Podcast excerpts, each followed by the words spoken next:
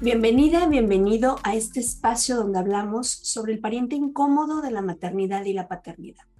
Yo soy Georgina González, especialista en duelo gestacional, perinatal y neonatal, y deseo que encuentres aquí un lugar seguro y respetuoso para transitar tu proceso de duelo. Esto es Duelo Respetado. Ella es médico ginecobstetra, es creadora de contenido obviamente relacionado con temas de ginecología y obstetricia. Bienvenida, Jos, ¿cómo estás?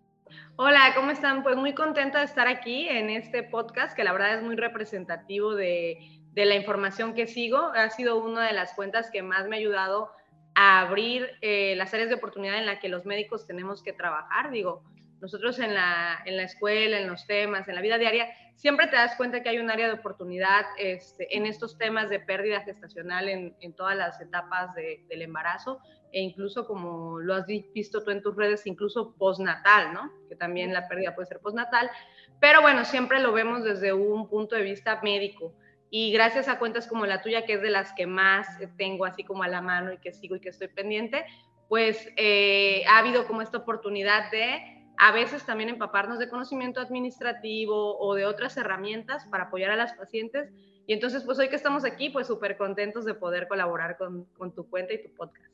Ay, no, la verdad a mí me emociona tenerte porque me parece que, que lo que tú haces a través de tus redes también, el, poder informar, es a través de un trato humanizado. Y para mí eso se me hace maravilloso, que ustedes puedan romper esquemas que puedan decir, ok, no lo vi en la escuela, pero sí lo puedo ver fuera de, y yo te agradezco muchísimo esa apertura que tienes.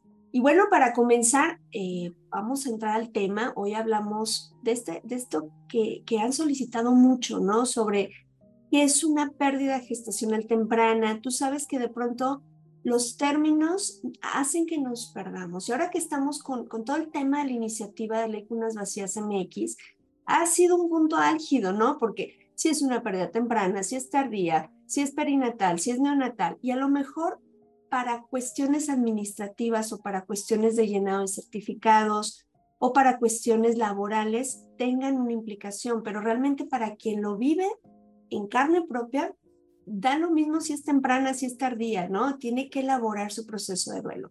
Pero es importante que sí tengamos clara de manera muy puntual eh, esta información. Entonces, a ver, cuéntanos, doctora, ¿qué es una pérdida gestacional temprana?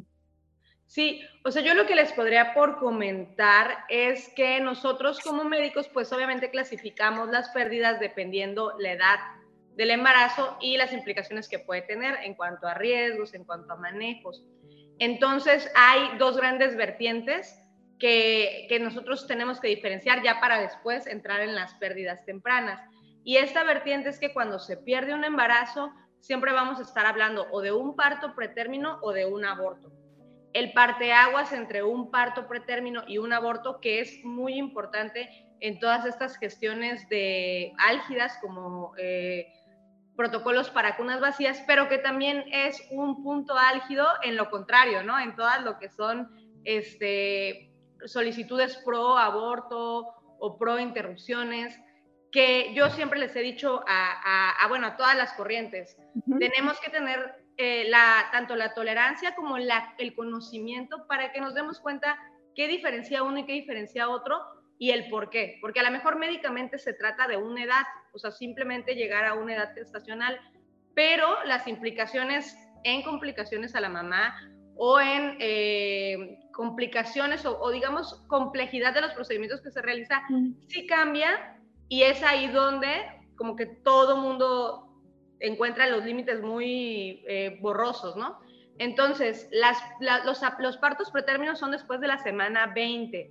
O sea, un, un, producto, un bebé que nace después de la semana 20, ya estamos hablando de que tuvo un parto temprano, o sea, nació antes de tiempo. Ya sea que nazca, como dices tú, vivo, que entonces pues es un parto pretérmino de un producto vivo, de un bebé vivo, o que nazca muerto, que entonces es una muerte neonatal, pero ya se dio, a, esa edad le llamamos parto, o sea, ya fue un nacimiento. Y antes de la semana 20 se le llama aborto. En este tipo de, de abortos, que son pérdidas de menos de 20 semanas o 500 gramos, hay dos etapas donde se puede dar, que es antes de la semana 12, que es cuando decimos que es temprano, y después de la semana 12, o sea, de la 12 a la 20, que decimos que es tardío. Como tú misma dices, pues aquí la importancia de quien tiene la pérdida no radica en las cuestiones médicas. Ambos tienen que tener su duelo. Más bien lo que radica es en el manejo, digamos que en el manejo y también en la búsqueda de las causas, porque tienen causas más características unas edades de otras. Entonces, ya centrándonos en, en las pérdidas tempranas, que es cuando se da un aborto antes de la semana 12, tenemos que la mayoría de las veces las causas son hasta cierto punto eh, no controlables por la paciente, que es lo que tienen como que también procesar porque muchas pacientes, pues parte de la complejidad en el duelo es el saber por qué sucedió, si pudo haber hecho algo. Y entonces dentro de las causas de las pérdidas tempranas que empezamos a clasificarlas, se ve que el 60 al 70% de las que se estudian son por una alteración de los genes. O sea, la mayoría va a ser porque no se dio el embarazo, porque el óvulo que, traía la información genética y el espermatozoide al unirse tienen un fallo de esta, de, esta unión y entonces hay cromosomas de más o cromosomas de menos que son incompatibles con la vida y por eso la naturaleza pues no los, no los evoluciona, los deja en esa etapa y se dan las pérdidas. De esto estamos hablando del 60% de las pérdidas del primer trimestre. Y en este caso, pues no tienen ni una causa fija, porque aunque sí hay factores, se habla mucho de la edad de la madre, o sea, edades o muy avanzadas o muy tempranas, o a veces edad del padre.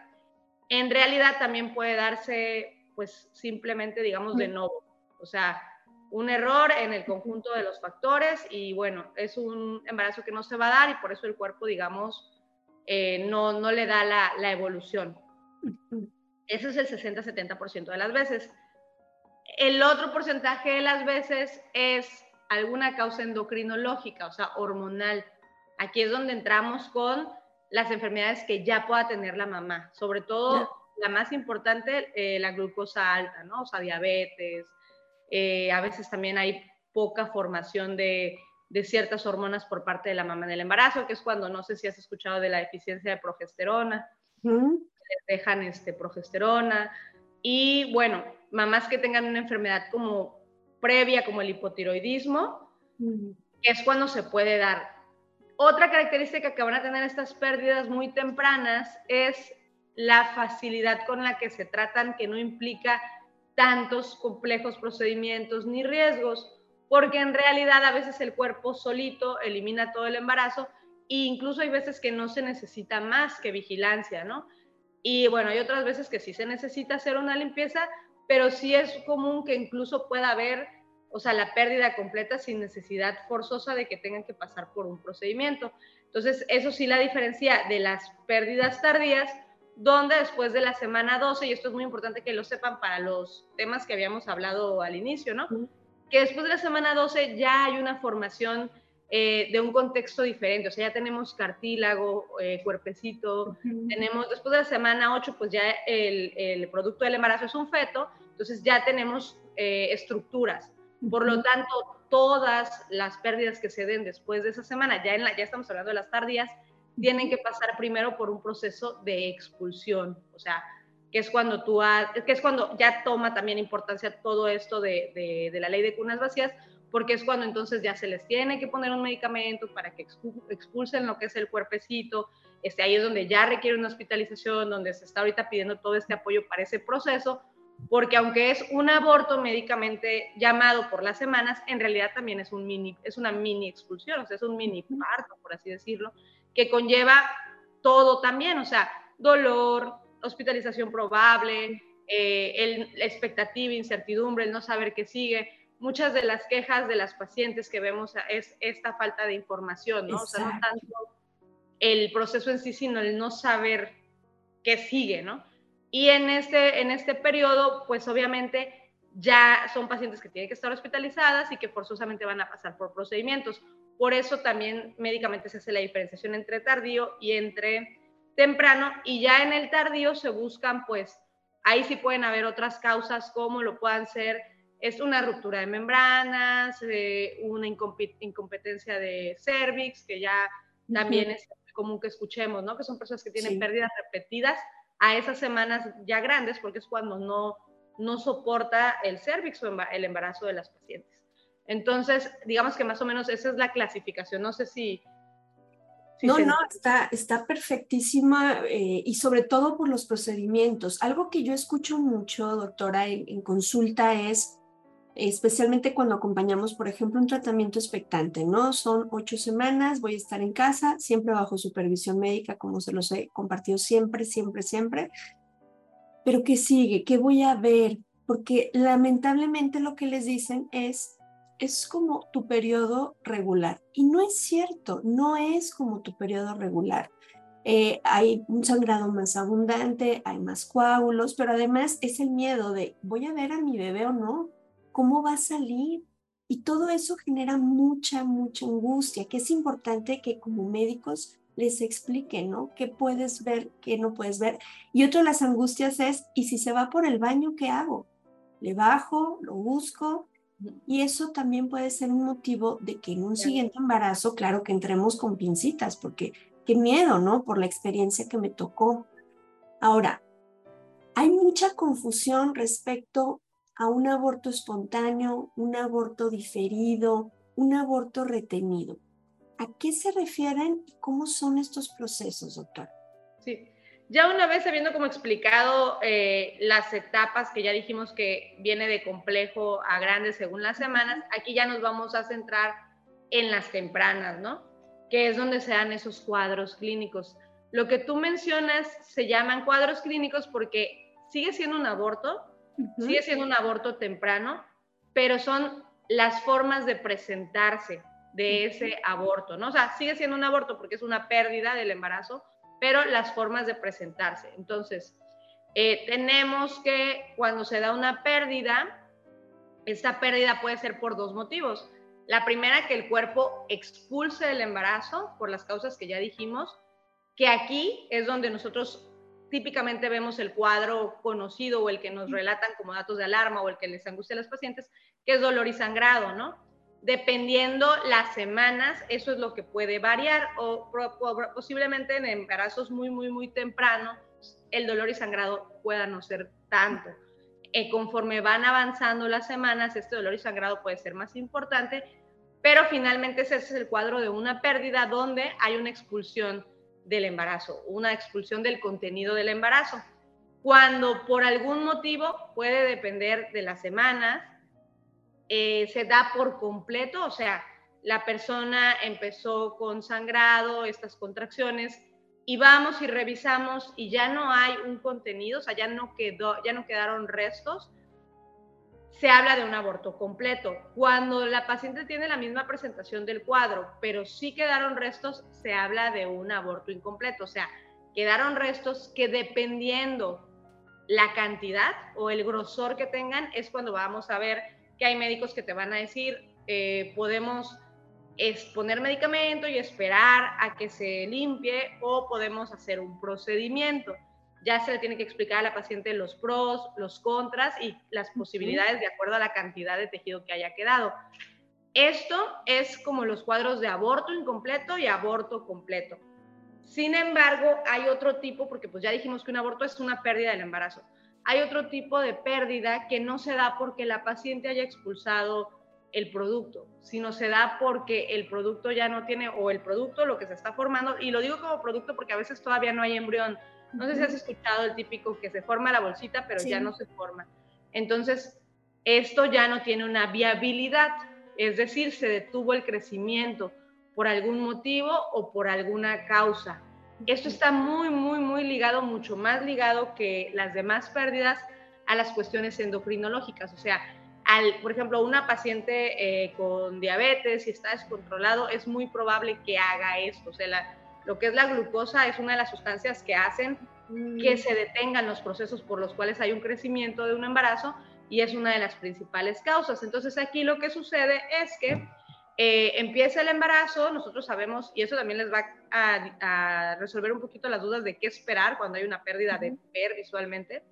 Cuando nosotros empezamos un embarazo, un hombre y una mujer eh, tienen un espermatozoide y un óvulo y este se une, eso es algo microscópico, o sea, no es algo que puedas ver en la palma de la mano, es algo que es muy diminuto, no lo vamos a ver. Pero se da esta unión, que es una unión celular, y estas células se van multiplicando hasta formar una bolita de células y se van formando con esas células estructuras. Entonces tenemos que del, día 1 al día más o menos 5, al día, perdón, al día más o menos 15, 20, no hay algo que nos pueda decir si quedamos embarazadas, porque todo es microscópico. Posteriormente, al día 15 o 20, lo primero que va a haber es producción de una hormona en el cuerpo que se llama hormona gonadotropina coriónica, que es la que sale en las pruebas de embarazo. Entonces ya, dependiendo de la sensibilidad de la prueba, pues tú vas, te la realizas y ya, ya hay un cambio en tu cuerpo que nos dice que hay un embarazo, pero todavía es algo tan pequeñito que no lo podemos ver de, ningún, de ninguna manera. De hecho, si tú recuerdas un poquito, este, en, bueno, en todos los casos de las pacientes que nos cuentan y eso, hay muchas historias que dicen, es que voy al ginecólogo y me dijeron que todavía no se ve. sí. El ultrasonido no puede detectar ninguna estructura hasta después de la semana 5. Eso nos sirve también para entender que, por supuesto, si tenemos una pérdida de menos de 5 semanas, probablemente no vamos a poder diferenciar nada en el sangrado o en la expulsión de los tejidos que tengamos, porque esos son abortos muy, muy, muy tempranos, casi celulares. Entonces, ahí es donde tal vez sí pueda ser que haya personas que tengan un sangrado parecido a una regla, dolores parecidos a la regla o muy poquito en variación y que realmente en lo que son eh, los restos, o sea, en el sangrado, en los coágulos, no vayamos a diferenciar algo porque es algo a nivel pues muy chiquito, muy celular, no se va a ver. Después de la semana 5, lo que empieza a ver es ya una bolsita, o sea, sí, literal una bolsita, un, una bolsita así transparente y como si fuera una gotita, como si fuera una uva. Entonces, esa es la que ya podemos ver en el ultrasonido. Es cuando llega la paciente por ahí de la semana 5 o 6 y le decimos, ya se ve el saco. Este saco todavía no es un producto formado, o sea, todavía no es un bebé. Eso es lo que también defienden las otras ideologías, ¿no? Esto es apenas la bolsita donde va a contener el bebé. Posterior, si esperamos una semanita más, tal vez, o dos, ya se vea el embrión pero va a ser un embrión que mide alrededor máximo de 8 milímetros, o sea, estamos hablando de diminuto. También esto, volviendo a relacionarlo con la pregunta que, que hacíamos al inicio, pues sí, va, va a ser parte de que si se sufre una pérdida, probablemente no podamos identificar nada dentro de lo que expulsemos. Cuando ese embrión llega a tener 8 milímetros de tamaño, se forma el, bueno, se empieza a diferenciar el latido, o sea, inicia el latido cardíaco. Y entonces es cuando ya un médico, un ginecólogo, esto yo se lo explico a todas mis pacientes que inician embarazo antes de estas semanas del control, y les digo, cuando ya esté el, el, saco, el embrión y el latido, tu embarazo ya es viable, o sea, ya le llamamos un embarazo viable. Entonces, los abortos diferidos o retenidos, o también hay quien le llama a veces huevo muerto retenido, son términos que se utilizan a veces en el común de, de la medicina, es antes de que esto suceda cuando se queda atorado en algún paso el, proceso del embarazo. Nosotros le llamamos hitos del embarazo porque son como goals que se deben ir cumpliendo para nosotros ir viendo que el embarazo va en orden. Cuando una persona, principalmente las personas que te digo ya traigan alguna causa genética alterada o una endocrinopatía, tienen algo de, de tensión en, en uno de estos pasos previos, es cuando le llamamos un aborto diferido o un aborto retenido. O sea, ya se perdió el embarazo porque ya no tiene una viabilidad, ya no tiene un pronóstico, pero no es que el cuerpo lo expulsó, simplemente lo desechó de otra manera, lo desechó no siendo viable. Y para esto tu médico pues te debe explicar que hay mediciones y, parámetros y estándares donde podemos esperar o no podemos esperar esto, porque no es solamente cuestión de, semanas, sino es también cuestión de medidas. O sea, ese, ese saquito que nosotros vemos de pronto, que es en el que estamos esperando que se forme un embrión, independientemente de las semanas debe tener un tamaño. Si ese tamaño todavía no ha llegado al límite donde debe aparecer un embrión, a veces la paciente trae una confusión de semanas y puede ser que sea un embarazo más chiquito de lo que ella cree o de lo que nos da su fecha de última regla. Y es cuando escuchas que les dicen, espérate dos semanas más y repítelo espérate dos semanas más. Entonces, cuando llega el punto que alguien te dice es que ya no vale la pena esperar, cuando ya tienen mediciones. Nosotros para la bolsita le damos como máximo 24 milímetros, o sea, si ya mide más de 24 milímetros, se toma en cuenta que ya no se va a formar. Si mide menos, 18 milímetros, bueno, está muy cerca de que ya no se forme, pero todavía tiene chance, ¿no? Si, si es un, un, saco muy chiquito de 10 milímetros, pues obviamente es un saco que ahí no tendría por qué haber un producto todavía porque está muy chiquito. Entonces, ahí es donde hay que ir de la mano de los especialistas preparados y de este, lo que siempre les decimos, ¿no? Vayan con ginecólogos certificados, vayan con radiólogos certificados, porque a veces cuando todo va bien, es decir, tú quedas embarazada, vas a un ultrasonido y te sale todo bien, pues perfecto. Pero cuando hay una duda como esta, sí es importante que los estudios los realice el especialista indicado, que para causas de imagen, o sea, de ultrasonido, es el el especialista en radiología e imagen, no el ginecólogo, no el médico ultrasonografista, el especialista en radiología e imagen, porque eso también es otra confusión. Las pacientes creen que porque tenemos un ultrasonido en nuestro consultorio, nosotros somos los expertos, los ginecólogos, pero no, o sea, hay una especialidad para eso. Y aunque yo puedo ver a mi paciente cada mes y llevarle un, un, un, un dato generalizado de cómo va el embarazo, ya para la toma de decisiones, o sea, ejemplo, eh, a nosotros nos llegan ya sea al hospital o a la consulta de una paciente que si ya no estamos viendo producto, pues lo que sigue como un aborto de, retenido o aborto diferido o huevo muerto eh, retenido, que también se le llama, pues lo que sigue es una, una expulsión, ¿no? O sea, que nosotros provoquemos la limpieza de la, del útero. Entonces, ahí sí es súper importante que lo verifique un especialista en imagen, o sea, para no quedarnos como solamente con lo que alguien nos dijo, porque también eso se puede prestar a malas interpretaciones, ¿no? O sea, siempre tiene que haber como un, un reporte objetivo y del personal, no sé si tú te has dado cuenta, cuando vas a un radiólogo te expide un reporte que firma con una cédula. Y los ginecólogos no debemos hacer eso. Los ginecólogos, cuando tú vas, pues te podemos imprimir la imagen, pero es lo que yo estoy viendo. Yo no estudié imagen. Yo puedo, con mi ultrasonido, complementar mi consulta y mi revisión pero el que estudió la especialidad para determinar qué se ve o qué es el más preparado en ver qué se ve, pues es el radiólogo. Claro. Y fíjate, ahorita te escucho y, me, voy 14 años atrás, ¿no? Con, nuestro primer embarazo, como incluso fue un, un mal diagnóstico. Y te voy a decir por qué. Porque nosotros habíamos ido a consulta y habíamos escuchado su corazón. Y a la siguiente semana ah, ya no hay corazón y es un huevo retenido. Así fue, ¿no? En primera, a mí esa palabra me, me choqueó muchísimo, Dios. O sea, para mí era incomprensible porque decía, pues como un huevo si yo no soy gallina, ¿sabes? Como en toda esta parte.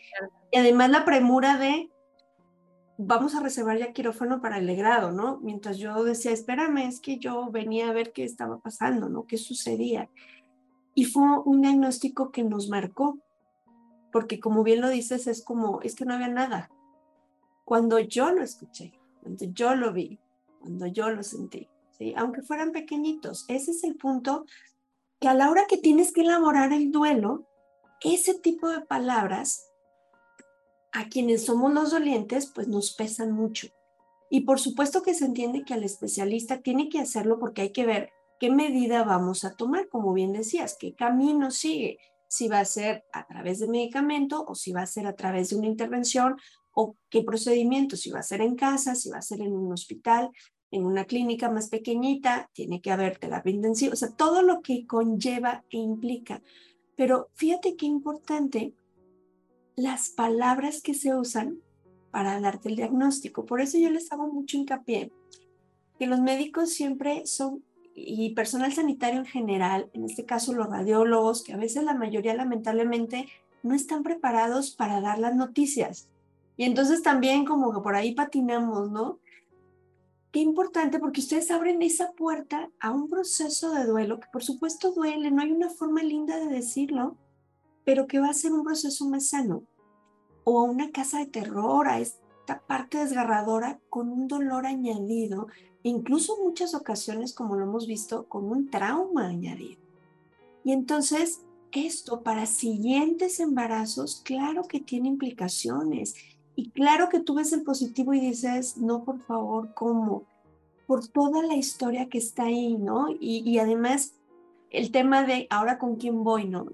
Con qué médicos y cambios y regreso. Entonces, es, es un proceso sumamente complejo. Y a mí me gustaría que nos compartieras qué cuidados. A ver, yo ya tuve un aborto en la semana 9, eh, se desconocen las causas, no tengo un tema eh, de una enfermedad previa, no tengo niveles de azúcares también, así como los, las principales señales de alerta, todo está ok. ¿Qué cuidados sería recomendable tener o que tuviera una mujer que ha pasado por una pérdida gestacional y quiere volver a intentarlo? Porque no me saben de eso, Jos. Ese es el tema. No te preocupes, en tres meses lo intentas, espérame, ¿cómo en tres meses? ¿Qué cuidados? Para mí sí es muy importante que nos compartas. Sí, mira, en temas de fertilidad, como ya habrás visto, hay como muchas vertientes, ¿no? O sea, hay muchas, muchos factores que influyen. Esa es la complejidad de cuando una mujer dice, este, ¿cómo me hago un estudio de la fertilidad para saber qué está mal? Pues no, no hay un estudio para saber qué está mal, te tienen que estudiar como todos los factores que influyen, influyen tanto en que se dé un embarazo como en que se conserve. Entonces, cuando ha habido una sola pérdida, normalmente lo que se recomienda es una consulta preconcepcional, o sea, analizar justamente que estés en todos estos aspectos sin ningún problema. Hablando de, obviamente sí, los más importantes es eh, la glucosa, pero hay veces que también nosotros decimos, pues a lo mejor está bien mi glucosa porque me tomé la prueba una vez. Realmente sabemos que hay gente, digo, y los que tengan familiares diabéticos no me van a dejar mentir, que hay personas que son diabéticas, pero si les haces una prueba hoy, probablemente eh, la glucosa esté en un límite, ¿no? El que en un estudio nosotros tengamos bien la glucosa no quiere decir que estemos procesando con el día a día bien este, lo que consumimos. Entonces, ya en una consulta preconcepcional se hace con calma todos los tipos de estudios que puedan ayudarnos a descartar tanto una diabetes como una intolerancia a los carbohidratos, porque a veces es una intolerancia a los carbohidratos. Hay que descartar eso ya bien, con calma, con más estudios. Hay que hacer un descarte también de infecciones, o sea, otra de las causas que hemos eh, platicado de por qué se puede perder un embarazo es infecciones urinarias, infecciones vaginales, entonces hay que repetir los estudios, hay que cuidarnos, hay que prevenir las infecciones urinarias y vaginales hay que este, analizar también la alimentación para ver si es necesaria la suplementación. Afortunadamente cada vez es más difícil que haya una paciente que tenga deficiencia del ácido fólico, porque incluso quien no lo tome, o sea, quien no lo haya tomado como suplemento, ya actualmente casi todos los alimentos están fortificados. O sea, si te das cuenta, tú eh, tomas la leche y dice fortificada con ácido fólico, creo que a ciertas este, eh, granos también se lo ponen. Entonces, eso sí es muy difícil que se dé actualmente, por eso es que ha bajado mucho la incidencia, pero pues también se revisa cómo está la alimentación, si requiere una suplementación, este, y también eh, checar que no tenga ninguna infección de las que producen abortos, ¿no? que son las que se eh, conjunta en lo que es el perfil Torch. No sé si lo has escuchado alguna vez. Sí, sí, por ahí este, a las pacientes lo comentó, pero a ver, vuélvenos a platicar. Sí, eh, a las pacientes que han tenido pérdidas, que digamos no sería como lo más común, pero ya estudiándolo, sobre todo si es una paciente que tiene la pérdida y que a lo mejor hasta se repite, ¿no? O que a lo mejor no es un aborto tan, tan, este, tan, tan tardío, se le tiene que estudiar no solamente infecciones urinarias y vaginales, sino infecciones que producen abortos, que son las incluidas en el perfil TORCH, que es toxoplasma, que son este, enfermedades virales, que eso es lo que checamos, o sea, checamos que no haya por ahí una infección subclínica, porque muchas no tienen evidencias eh, clínicas, sino solamente están ahí, eh, digamos, adquiridas, y entonces hay que checar que no tengan ninguna de esas y que esa sea la causa. No sería tampoco lo más común, pero ya buscando todas, todas las causas en una, en una consulta posterior a aborto o preconcepcional de alguien que ha tenido aborto, pues sí se busca, ¿no? Que no haya toxoplasma, citomegalovirus, rubiola, el herpes simple o el VIH, que eso es lo que conforma el perfil TORCH. Entonces, eh, ya después, cuando es una sola pérdida, se considera que eso es como lo más importante, lo, lo que más influye porque ha sido una sola vez. Caso y que porque además, como ya dijimos, en unas personas que han tenido una sola pérdida, lo más probable es que no sea nada de eso, sino 60% que haya sido simplemente un, un, óvulo y un espermatozoide que pues, traían una alteración genética. Pero si ya son más de dos, ahí sí hay, hay que buscar la causa con mayor este, cuidado, porque entonces aquí ya entran otras enfermedades reumatológicas, como lo pueden ser anticuerpos antifosfolípidos, lo puede ser un lupus, entonces, eso es lo que hay que buscar. Y obviamente también en la parte ginecológica hay que checar que todo esté en orden, hormonas, que esté en orden también estructuralmente el útero, ¿no? O sea, que no vaya a haber algo en el útero, que es lo que nos está ocasionando que no se dé el embarazo. Que pueden ser miomas, ciertos tipos, porque la realidad es que la mayoría no interfieren, pero bueno, ciertos, que no sea un procedimiento previo. A veces hay procedimientos previos de cirugías que se hicieron previas que son las que pueden estar causando esto o que no sea una, incluso pueden haber personas que tengan hasta una malformación este, de nacimiento. Tenemos estas personas que tienen útero didelfo, no sé si lo has escuchado, que entonces también pudieran influir. Ya eh, todo eso se verifica con calma. Y también si no es un embarazo tan temprano, descartarlo de la incompetencia. ¿Te acuerdas que es lo que habíamos hablado? Sí, sí, sí. Entonces, todo eso se hace en una consulta preconcepcional. O sea, es que el médico te interrogue y te explore de los grandes posibilidades de que se pueda repetir una pérdida y en base a lo que encuentre te dé pues unos cuidados porque no todo el mundo va a requerir los mismos. De hecho, la mayoría de las personas pues lo único que van a requerir es volverlo a intentar. Precisamente suena como a veces un poquito este como que no se le da la importancia, ¿no? Porque tú dices, pues me dicen vuelven a intentar, pues obviamente para una persona que tuvo una pérdida y que es muy importante que se dé el embarazo, pues es algo a veces hasta eh, una cuestión tan importante que es en la que gira su vida en torno en ese momento, ¿no? Sobre todo si ya han tenido una pérdida porque tienen el miedo de que nunca se dé. Pero sí, a lo mejor algo para tranquilizarles es que las pacientes que nos están escuchando sepan que si has tenido una sola pérdida, solamente una, no te conoces de ninguna de estas eh, enfermedades que hemos platicado, que obviamente las puedes descartar, puedes eh, revisar, que no, no, sea, no te suene ninguno de los síntomas, pero en realidad el 60% de las personas que tuvieron una sola pérdida es porque en ese momento hubo una alteración en los cromosomas y por eso no se dio, pero esto es algo que no tiene por qué repetirse en el siguiente embarazo. Ahorita que te escuchaba me surge una duda, doctora vamos a suponer que en mi familia hay antecedentes de lupus. Em, sí, vamos a suponer que, hay antecedentes de lupus. Y yo quiero el primer embarazo. ¿sí? ¿Sería importante como medida preventiva hacer estudios? Aunque si en la familia hay antecedentes. No, no amerita. O sea, eh, cuando nosotros tenemos una un antecedente familiar efectivamente hace que pues, tengamos más probabilidades. Pero finalmente, para que nosotros descartemos un lupus, tendríamos que tener síntomas. Eso sería lo, lo inicial. Si tú tienes algo pendiente, claro, te recomiendo primero descartar que no sea por esto. Es decir, bueno, las personas que tienen, empiezan a tener eh, síntomas en las articulaciones, en manchas en la cara, eh, algún tipo de alteración, pues sí, primero descarta que no sea un lupus, pero si solamente es el antecedente familiar, no está indicado. O sea, no te digo que no pudieras ir, o sea, sí pudieras ir al reumatólogo, pero pues es innecesario porque ellos incluso se basan en estudios de sangre, pero también en los síntomas para hacer un diagnóstico. Entonces, si esta es sintomática, eh, o sea, no, no, no sería como algo, como un paso previo. Incluso las personas que sí tienen lupus, o sea, ya diagnosticado, no quiere decir que no pueden embarazarse o que tienen mayor riesgo, simplemente quiere decir que si no están controladas, ahí es cuando se dan las complicaciones. Más bien la recomendación sería que si sí puedes tener un lupus porque tengas síntomas o tengas manifestaciones o tengas algún tema de piel, de manifestaciones, de síntomas, sí primero lo corrijan, lo estudien bien para que después se pueda dar un embarazo. Claro, siempre la parte preventiva es, es muy importante y, y, sobre todo el poder comprender que esto es la vida y que habrá casos en donde simplemente no se sabe, no se dio, no pasó, todo está ok y simplemente así pasó.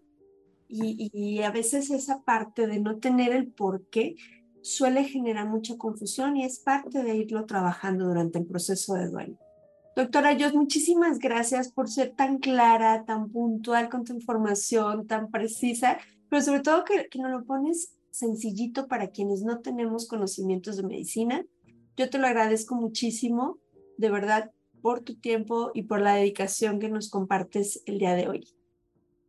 No, al contrario, gracias a ustedes porque en realidad también con esa, este, estos acercamientos es como nosotros como médicos vamos dándonos cuentas en qué cosa tenemos que trabajar o cómo manejar algunas cosas, porque ahorita hay eh, pacientes para todo, o sea, claro. Eh, tenemos a la paciente que le molesta que le digas eh, que es un producto porque para ella es un bebé, tenemos a la paciente que tú le dices que es un bebé y le molesta porque para ella no es un bebé, entonces eh, nosotros también estamos en constante aprendizaje y en irnos adecuando a la paciente, como tú decías al inicio, ¿no? Preguntarle, bueno, ella cómo prefiere que se le diga, o si no sabemos quién nos puede estar escuchando, a quién estamos dando la información, aclararle, bueno, ahorita te estoy hablando de esta forma porque estamos hablando de este término médico, pero en realidad, pues, haciendo que todos se sientan más cómodos, porque definitivamente es una parte que no vemos en la carrera, sino que durante la práctica y gracias ahorita a las redes sociales vamos aprendiendo cómo dar una mejor información y ahí es cuando ya vamos como afinando, pero gracias a ustedes el cómo dar información pues más clara. Ay, doctora, muchísimas gracias de verdad. Eh, y gracias a ti que nos escuchas, te voy a dejar los, los datos de la doctora Joss aquí en la descripción del episodio. Coméntanos en redes sociales qué te parecieron los temas que vimos hoy eh, incluso si tienes dudas o algún otro punto que te gustaría respecto al tema que tocáramos, por favor, háznoslo saber a través de nuestras redes sociales. Recuerda, arroba duelo guion bajo respetado guion bajo podcast. Eh, es un poquito largo, es un poquito complejo. Por ahí ya les he contado por qué es así el nombre. Eh, déjanos tus comentarios para poderle compartir a la doctora las dudas o inquietudes que pudiera haber. Y nuevamente te dejo los datos de la doctora para que puedas contactarla ella está aquí en la ciudad de Guadalajara y bueno, también supongo que puedes contactarla, por supuesto, a través de sus redes sociales que tiene información muy importante para compartir contigo. Te agradezco que nos acompañaras, te mando un abrazo muy, muy grande y te recuerdo, yo soy Georgina González, especialista en duelo gestacional, perinatal y neonatal, y deseo que todas y todos podamos tener un duelo respetado. Hasta la próxima.